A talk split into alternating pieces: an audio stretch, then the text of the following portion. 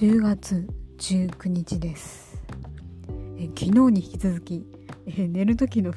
服の話をしたいと思うんですが、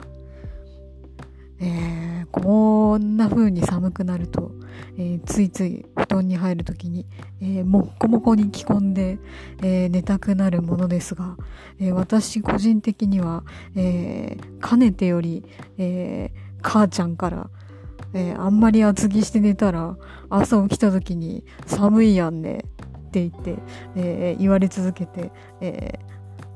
ー、来たもので、えー、なんとなく、えー、無条件に厚着をして布団に入ることがに、えー、抵抗がある抵に対する抵抗が刷り込まれてしまいましたね。えー、まああながち間違ってはいないと思いますがまあこれも人それぞれという感じでしょうか。